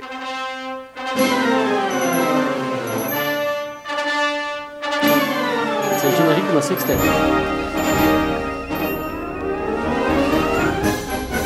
C'est le cirque, ça Alors, est-ce que vous connaissez le titre de ce morceau? Parce que le compositeur, bon, le, j'avoue- le compositeur, j'avoue c'est que un le morceau, compositeur je le tchèque. connais, ouais. C'est Julius Ernest Fuchik. Ah ben voilà, j'allais le dire. Ça, c'est le compositeur. C'est, ça s'appelle l'entrée des gladiateurs. C'est une marche militaire, ça, messieurs. Sauf que c'est qui a été les- c'est en les clowns qui rentraient, hein. 1897. Ah, Oui, a jamais été retravaillé, c'est directement c'est- ça. C'est une marche militaire. C'est les nazis en folie. Non, non, 1897, euh, qui d'abord, l'œuvre a été, été nommée euh, la Grande Marche Chromatique, euh, du fait de l'utilisation massive de l'échelle chromatique.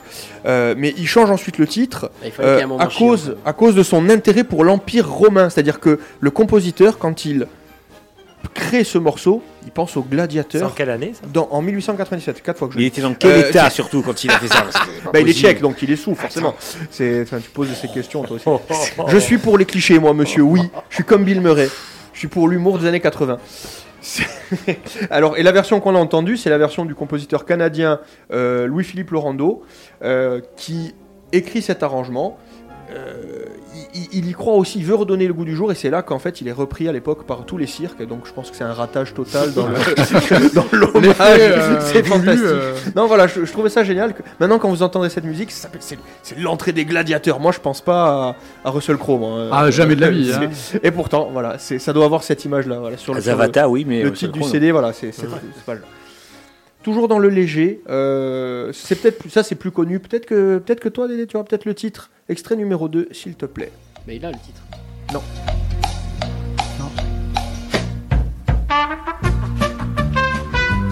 La trompette me parle. On dirait presque du Bénil. Herbal Pert. C'est dans des films, mais. Très très fort. Elle va le faire. Herbal Pert. Ah, là, tu, là, tu, pas tu m'impressionnes parce que je n'attendais pas moins de ta part, mais c'est exactement ça. Et le titre, c'est La puce espagnole. Spanish Flick. Ah bah je l'ai en vinyle, ouais. C'est quoi le titre La puce espagnole, Spanish Flick veut dire la puce espagnole. Alors c'est très utilisé dans les séries, dans les euh, euh, Oui. dans les émissions. Ça dans fait un peu Benny je trouve. Ça fait, euh, enfin voilà. Euh, donc voilà, j'aime bien. C'est c'est cette- cette mor- ce morceau qu'on connaît, mais on a pas. donné Herbal le nom. Pert, il a, il a un nombre d'albums euh, assez énorme et des morceaux euh, connus, mais effectivement, euh, d'où vient ta chronique. On les fredonne, tout ça, et on sait pas que c'est lui. Hein. Et, et un nom à coucher dehors. Et ça, le dit. on, te- on te laisse pour toi, Ah. euh, Xavier. Herbal Affre, Pert. euh, ce- Madame Alpert Oui, ben, je vous balance à l'antenne avec Xavier. Affre. Herbe. Affre. Alors, on va rester dans le, on va rester dans le mariachi. Le mec, avec, le mec, l'extrait le numéro notoma- 3. l'onomatopée allemande. Ah Et le- il tente les. les- Ah, ce soir, il se T'as fini, cherche. clochard. Allez. Ah, Bon, je rappelle, euh, Didier, quand même, que Florent est en exercice. Oui, oh, bah, ouais, je me vous rappelle qu'il y a une demi-heure, je me suis traité de bâtard. Donc je peux me permettre d'autres choses quand même. je, En tant que bâtard, tu peux. Je suis dans mon rôle. Alors, on reste un peu dans le même, dans le même esprit avec toujours des cuivres. Euh, J'essaie de rameuter un peu les troupes, hein, tu as vu. Euh, Vas-y, DJ, balance.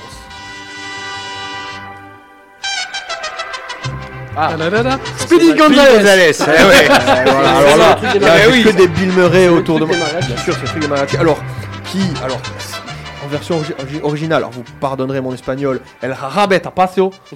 Ah, D'accord, hein, je ne vais pas m'y qui, essayer. qui veut dire, euh, en fait, alors, El Jarabe, c'est, euh, c'est en- ça veut dire sirop, mais ça désigne aussi une danse. Donc là, on va plutôt pencher sur la danse. Euh, Tapacio, c'est le, c'est le gentilé euh, des habitants de Guadalajara. Donc c'est de là d'où vient cette, cette musique. Et en anglais, on l'a traduite en le- la danse du chapeau mexicain. Donc absolument pas cliché comme titre. Et c'est, c'est un morceau, c'est un morceau qui est devenu un hymne national presque au Mexique. hein. Et donc en anglais, De partout. Même dans le- s'appelle la danse du chapeau mexicain. Je prends, je c'est- prends c'est censé Xavier. être festif. euh, C'est censé être témoin. festif. Dans des films des euh, années 70 et tout, c'est le genre de, de sonorité que tu entendais euh, souvent. hein. euh, donc voilà, qui mélange un petit peu des rips de valse et de polka euh, avec le, le zapateado, qui est, euh, qui est une musique au rythme rapide euh, mexicaine. Allez, on bascule sur l'extrait numéro 4. Ça, Eh oui, Voilà, mais Benny, il est là, oui, mon Benny, il est là. Mais est-ce qu'elle s'appelle Benny, cette chanson Mais non, Eh, Absolument pas. Cette non. chanson, elle s'appelle Yakety Sax et n'a pas été composée euh, par, Yakety, euh, Yakety, par, Sax. par Benny. Alors ça te fait penser peut-être à Yak Yak. Ouais, voilà. Ouais, eh ben, qui est directement inspiré. Je vous l'ai pas mis parce que je Ah. le garde pour euh, un autre moment, peut-être plus tard dans la saison. Alors, Yakety Sax, qui est euh, écrite par Boots Rodolphe, le, le saxophoniste, qui est monstrueux et qui disait de ce morceau, mais je, à chaque fois que je le joue sur scène, j'ai peur de mourir tellement il demande de l'énergie et de la puissance. Oui, je vous, ça en, ai- envoie, je vous hein. en ai mis un petit extrait live. Tu peux balancer. Tu, tu es dessus là ou pas? Et là, Ah, le type, il envoie. hein. et écoutez, enfin, il y a une virtuosité vraiment, hein, c'est c'est très difficile sur scène à reprendre. Ça va. Là, là, tu sens que ça part. euh, Non, en live, c'est vraiment. On, on, on croit. qu'il se court après Ah, il devient, rouge, après, il devient rouge, rouge écarlate. Voilà. Non, mais c'est voilà, c'était, euh, c'est c'est inspiré d'un morceau de 58 des Coasters. Alors, je te l'ai pas mis en extrait, mais euh, qui s'appelait Yak Ti Yak. Des coasters. Ah, voilà, d'accord. C'est ça. Et c'est directement inspiré de ça. Yes. c'est- C'est vraiment. J'ai hésité à vous le mettre, mais bon, mais exactement, c'est ça. Alors, extrait numéro 5, très connu. Xavier, Ah. tu n'as pas le droit de te Ce truc, euh, c'est pas. Non, Scott Joplin, non euh, Non. Entertainer euh, ou- C'est ça, c'est ça. Bravo, bravo, bravo Dédé, qui est connu, qui a eu une, ce titre, qui a eu une seconde jeunesse avec. euh, c'est euh, The Sting. euh, Voilà, oui, l'arnaque. L'arnaque, L'arnaque. euh, Ouais. l'arnaque avec euh, Paul Newman et, et Robert Redford, Mm. mais qui est un morceau qui date de 1902. Très vieux, bien sûr. Voilà, ça s'appelle The Entertainer, l'amuseur ou l'artiste, comment- selon la traduction qu'on veut faire. Morceau de. Mais ils doivent pas essayer de trouver normalement Bah oui, mais tu l'as trouvé, tu l'as dit. Eh oui. C'est toi qui as Tu vas trouvé. trop vite. Oh, le type, il est tellement Non, bon, mais ça, en même il temps, oublie qu'il a donné hein. les, les bonnes réponses. Ça, c'est parce que c'est ta chemise. Ah, celui-là, je l'aime bien. Celui-là, je l'aime bien. Alors, extrait. Le sixième extrait. Alors, petite écoute du début. Ah, c'est mon équipe à moi, Attends, le lundi soir. Ça, on reconnaît. D'ailleurs, si on, si on met un peu la suite, si on met un peu la suite, mets l'extrait, l'extrait suivant, s'il te plaît. Ça, c'est un petit peu plus tard dans le morceau. Ça vous fait forcément penser, vous l'avez déjà dit. Parce que la preuve, c'est que ça vous a fait penser à. La 6-2. Ligue des champions du lundi soir. Non, parce que la Ligue des Champions, c'est ça. Le suivant. Il y a six. Ça, c'est les champions. Il y a les langues différentes. Non, celui d'avant, ce n'est pas celui de la Ligue des Champions. C'est le morceau original. Mais ce qui a inspiré. Qui, qui a, mais plus qu'inspiré, qui a été Eh oui. plagié, pompé, tout ce que vous voulez. Ah. Euh, ça s'appelle Zadok le prêtre. Et c'est le morceau, c'est c'est le l'hymne de couronnement royal en Angleterre. C'est-à-dire que nous, on l'a pas connu parce qu'Elisabeth II, elle est là depuis 400 Ouais. ans déjà. Euh, Comme mais Drucker chez nous. Le prochain roi qui sera couronné en Angleterre, il y aura Drucker, c'est un gamin. quoi. il y aura la musique de la Ligue des Champions pour son couronnement. Je sais pas si vous vous rendez compte de l'image, je trouve ça génial. C'est-à-dire, va comme Ronaldo. C'est ça. ça serait, ça peut, ça peut être sympa. Ils vont lui faire faire l'arrêt d'Angleterre. Voilà. C'est voilà, ça, ça a été, ça a été composé par Handel, hein, excusez du peu. Euh, voilà, et c'est utilisé pour le couronnement du roi George II de Grande-Bretagne. J'aurais jamais deviné, 1727. je, je le connaissais. Et mais- depuis En 1727. 1727. Ça allait et faire la fête, ces Anglais, quand Chanté lors de chaque cérémonie du couronnement britannique. Incroyable. C'est la fête. On envoie la suite Alors la suite, c'est juste le début qui m'intéresse. Vous allez, vous allez me dire ce, ce que c'est.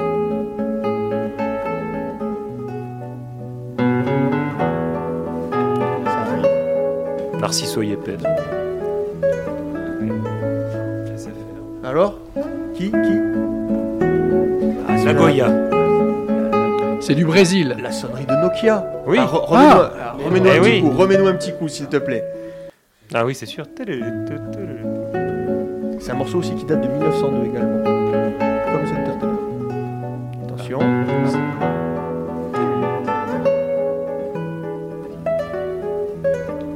Mais non Voilà.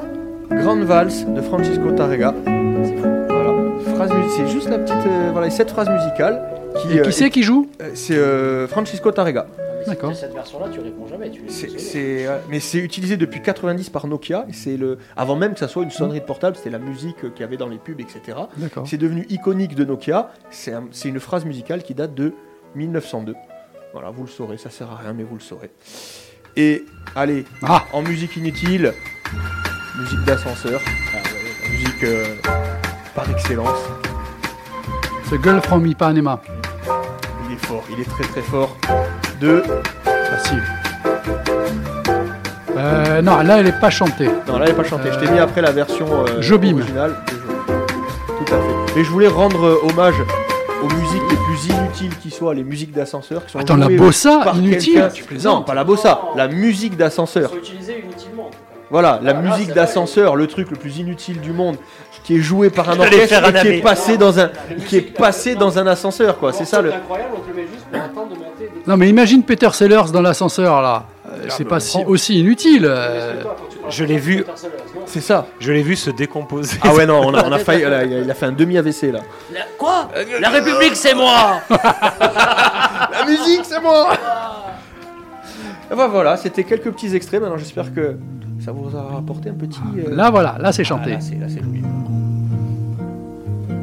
Olha que coisa mais linda, mais cheia de graça.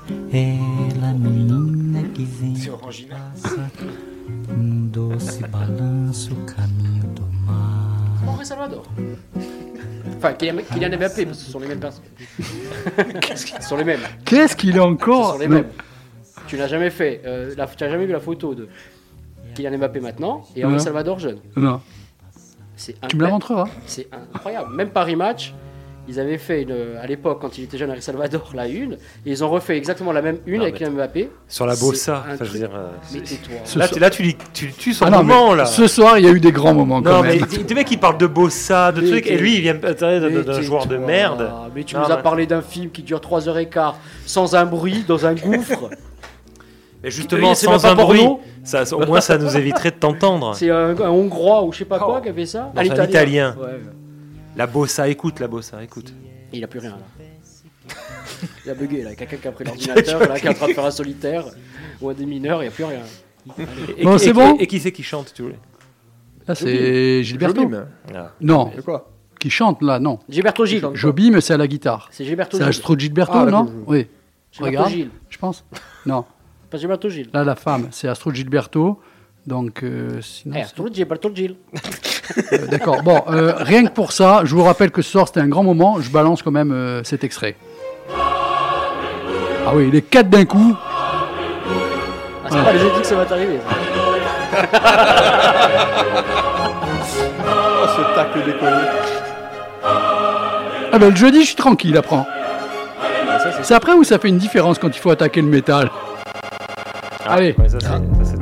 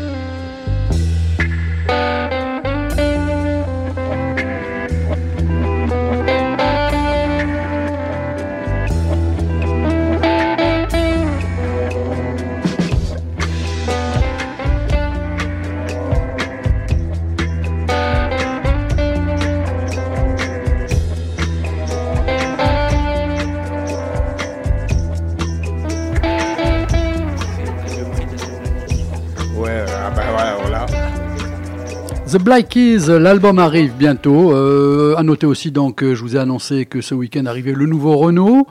Euh, voilà, ça fait Oh toujours plaisir. Une nouvelle On- tournée. On n'a pas le droit de donner les marques. Non, On attend. Non, c'est le chanteur. Ah, pardon.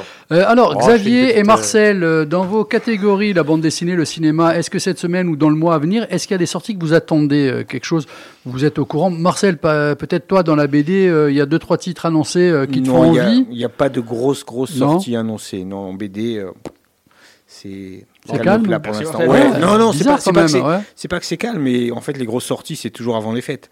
Les gros albums, euh, c'est- toujours avant les fêtes. Là, non. et Peut-être. Peut-être en juin, début juin, un nouveau Torgal. Ça, ça sera une grosse sortie. Ça, oui. D'accord. Voilà. Ok. Quelles sont les meilleures ventes là actuellement Si ça te vient comme ça, Chez deux trois, deux, trois bonnes ventes. Non, ça euh, bah, malheureusement, ça reste toujours Astérix qui est en tête des ventes. Black Pourquoi? il y, a eu, il y a eu un nouveau Astérix? Oui, il y a eu un nouveau Ah bah, Astérix. J'étais même pas au juste courant. En novembre, octobre-novembre. D'accord. Oui, oui. Et Gaston, qu'est-ce qu'il devient? Gaston, on peut en parler parce que Gaston va être repris. Mais est-ce qu'il va être repris finalement ou C'est en procès. C'est en procès. C'est en procès. En principe, donc, on ne touche pas à Gaston. hein. Ben, Franquin ne voulait pas que Ah son ouais. personnage soit repris. J'adore Gaston. Mais comme les éditions Dupuis sont un petit peu au creux de la vague, on va dire, donc ils ont trouvé la bonne idée de reprendre, euh, de reprendre Gaston. Ouais. Mais j'ai vu euh, les premières planches qui sont sorties. Alors effectivement, c'est du copier-coller. Là aussi, c'est une épicie parce que Franquin a, dit- a toujours dit quand il y avait un jeune dessinateur, surtout ne me copiez pas, trouvez votre propre style. Donc là, c'est du copier-coller. Et c'est des gags qu'on a déjà vus et revus. Voilà, la Ouais. boule de bowling qui tombe sur la tête de Prunel, c'est, voilà, on l'a vu 20 000 fois. Et voilà. Donc, il n'y a aucun intérêt à reprendre Bon, Gaston. faut faire en même temps rentrer un peu de sous dans les caisses, comme tu as dit, euh, les pas- éditions étant euh, vrai, qu'elles je- sont. faut pas prostituer le personnage pour autant, quoi. non, ouais, voilà, je ouais, suis ouais. pas pour que les personnages soient repris. Du moment que les auteurs l'avaient décidé, c'était pas le cas Mm. de Franca. Euh, un auteur comme Roba pour Boule et Bill a formé un dessinateur pour sa succession. Donc ça, c'est voulu. Franca ne voulait pas que. Gaston lui survive. Donc je vois pas pourquoi. Déjà que ça a été massacré Voilà. Alors, cinéma, c'est euh. parce qu'il a cédé des droits sur certaines choses. Donc en fait, il y a, il y a vraiment un gros, procès, un gros procès qui va avoir lieu. Mais voilà, on ne sait pas qui va gagner parce qu'il y a du flou. Ok. Euh, En cinéma? Ouais, cinéma. Gaston Lagaffe en cinéma, question pour C'est une catastrophe. Catastrophe. Non, Non, non, mais bon, il y a le Paul Verhoeven. mercredi- Bah oui, il y a plein. Non, mais il y a surtout le film David Cronenberg, le 25 Euh, mai. euh, Cronenberg, c'est à ça que je pensais, pardon. the Future. Ouais. Et attends, le 25 mai, il y a aussi Top Gun 2. hein. Je m'en fous. Mais par Oui, contre, ça, alors là, Ah bah euh, Non, mais n'étant pas, n'étant pas, n'étant pas visé, si tu veux, par le. attendu. Oui, mais n'étant pas visé par le. C'est pas pour moi ce genre de film. Non, mais je demandais par rapport à leur goût. hein. Bah, Donc toi, par rapport à tes goûts, qu'est-ce qui, qui est en Non, non, attente le- et bah, moi c'est le Cronenberg. J'attends, ça fait très longtemps, ça fait 7-8 ans qu'il avait pas. tu vas le voir en donc, avant-première à euh, Cannes, oui. C'est à Cannes en avant-première, Oui, c'est oui, ça. Et il, sort- mais il sort le 25 mai en même temps, donc. D'accord. euh, oui, donc c'est pas vraiment une Ah, mais non, à avant-première. Cannes, ils sortent beaucoup de, de films en même temps. euh, ouais, donc, euh, Mhm. Après, je, je pense qu'il va y avoir le, le, le- le remake de Azanavicius, Z, qui n'est Oui. plus Z maintenant. non, qui est plus Z. qui s'appelle Ah bon Poupée. Non, parce que Non. ça fait penser aux Russes, Z. Les gens sont tellement cons. Z, fait, ça il faut fait pas mettre penser- un même Oui, titre. parce que Bah oui. pendant le, en Ukraine, euh, On sait jamais. les, Oui, les les chars russes, russes euh, mettent des Z. Ah, euh, Voilà. d'accord. Donc ils se sont dit, on sait jamais qu'on Ouais. ne taxe pas de. T'imagines, c'est une triste époque quand même. Bon, enfin, c'est une histoire de zombies. Enfin, je vois pas trop le. Mais bon. Mais, mais par contre, il y a le Doctor Strange. Et ce qui est, ce qui est intéressant, c'est que c'est Sam Raimi. Ouais. Oui, Ça fait longtemps aussi qu'on n'avait pas forcément vu Sam Raimi et ça, donne, ça serait intéressant de voir. Spider-Man avait été Voilà, excellent. Ouais, avait fait après Spider-Man, ça fait un petit moment. hein. Donc, euh, Bon, on a fait le tour. Florent et Didier, il y a des choses que vous voulez mettre en avant? Euh, moi, j'attends euh, avec beaucoup Didier. d'a- d'impatience, mais aussi un peu d'appréhension, euh, la série Obi-Wan. Mhm. J'ai vu la bande-annonce aujourd'hui. Ouais, Parce que déjà, reprendre. bon, Il y a Ewan McGregor qui est juste incroyable dans ce rôle, je trouve, qui correspond parfaitement. Aidan Christensen qui revient, qui donc le Dark Vador, et qui, dans, à la, pour ma part, euh, dans La Revanche des Sith, donc le dernier de la dernier. prélogie, c'est ça Mm. entre vraiment dans le rôle et donc on va avoir une plus c'est une période qu'on ne connaît pas comment il devient de plus en plus Dark Vador et tout ça j'ai beaucoup envie de le voir et en même temps j'ai très peur D'accord. Ah, moi, à mon avis, euh, prends plutôt peur parce que ça, ça, ça devrait pas être terrible. hein, parce que toutes les productions actuellement, euh, Star Wars, euh, labellisées euh, Walt Disney, euh, Toutes les productions et- Disney, et voilà. euh, catastrophe. Hein, c'est une voilà. catastrophe. hein. Pour ouh là là, séries- alors ça. oh pour Voilà. rester dans les séries euh, 10 juin sur le, la plateforme de streaming N Rouge Mhm. euh, la dernière saison de Peaky Blinders Ah oui. Ouais, bah, ça oui, ça je suis d'accord. Ouais. Attends, faut que je la voie. Ouais, Peaky. Blinders, oui, pourquoi pas, effectivement. Euh, Florent, est-ce qu'il y a quelque chose que tu veux mettre en avant Dans le domaine de l'inutilité, il y a- a, qu'à se baisser, donc euh, Alors, donc- on aura toujours. Non, sinon, sinon non, peut-être euh, on aura hâte de voir un petit peu les concerts cet été, surtout, voir si euh, on Ah bah, va y en a, hein, repartir à sur l'île, il y en a, hein, Euh, ça va pas manquer. Hein. Et, euh, sur l'île, puis même pas forcément, même sur le continent ou en Europe, quoi, voir un petit peu comment ça va bouger, et si on va pouvoir repartir sur une belle dynamique. Je pense au Hellfest, je pense à des gros festivals comme ça. Enfin, bon, c'est, ça peut être rigolo. Un groupe que je vous conseille, c'est le groupe Fabulous Sheep. Ils sont de Montpellier, on les avait déjà passés, mais le chanteur est corse d'Ajaccio en particulier.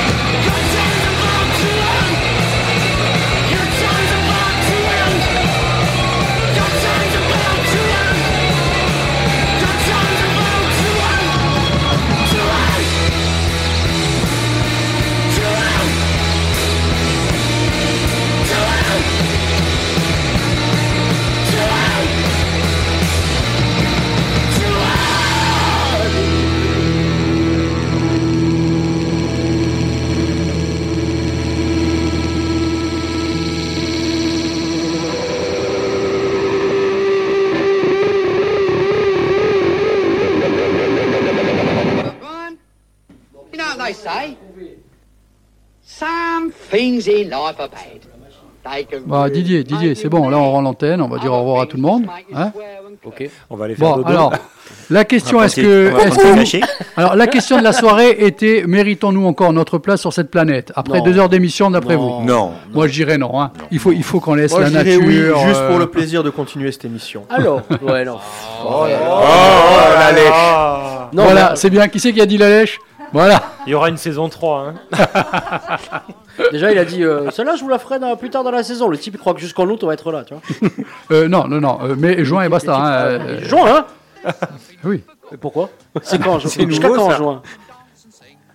20, 22. Beaucoup, c'est beaucoup trop. On, les, on, attends, on les écoute pas, on, on va pas nous écouter. Quand Si. il fait pas beau, il fait froid. Tu crois que quand c'est l'heure de confinement. l'apéro. Mais justement, en buvant, En si- confinement, on nous a pas écouté. en premier confinement, où la terre était enfermée, tout le monde se chiait dessus de se transformer en zombie, on nous a pas écouté. Et on était en plein après-midi, tu avais rien à faire. Bon, moi, je m'en fous. J'ai quatre postes allumés à la maison. Déjà, ça fait de l'audimat. Et ouais, on est quatre. là, euh, là, on pensait qu'une cinquième personne allait nous Ah écouter. ben, elle, est là. venue. Non, mais elle, elle a laissé allumer à la maison. C'est n'importe quoi. Même pas le patron de la radio, il les écoute. tu vois quoi On est quoi On est lundi. Il y a quoi le lundi? Ah, il y a Marie à un premier regard. Donc regardez ça. Bonsoir Vincent. bon, allez, je vous embrasse tous. À lundi prochain Hein ouais. Ouais. Oui, quoi Qu'est-ce qu'il y a Non, il y a un truc qui s'affiche sur ton ordinateur, on sait jamais. Oui, non, mais ça, euh, t'inquiète. Je laisse. Allez, bonne, euh, Bonne soirée. Bonne émission. Ciao tout le monde. Ciao, ciao. Xavier, Marcel, Didier, Florent, merci à vous. Bonne soirée. Ciao. Coucou. You'll see it's all a show. On n'est pas assez intime.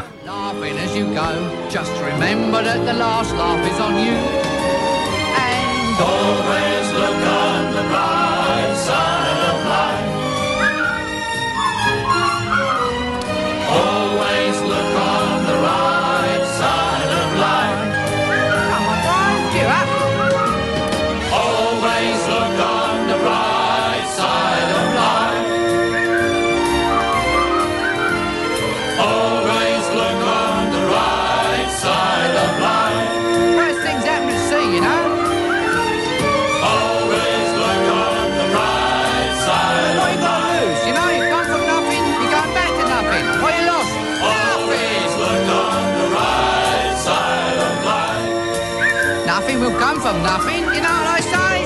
Cheer up, you old bugger. Not like you, said Grin. There you are.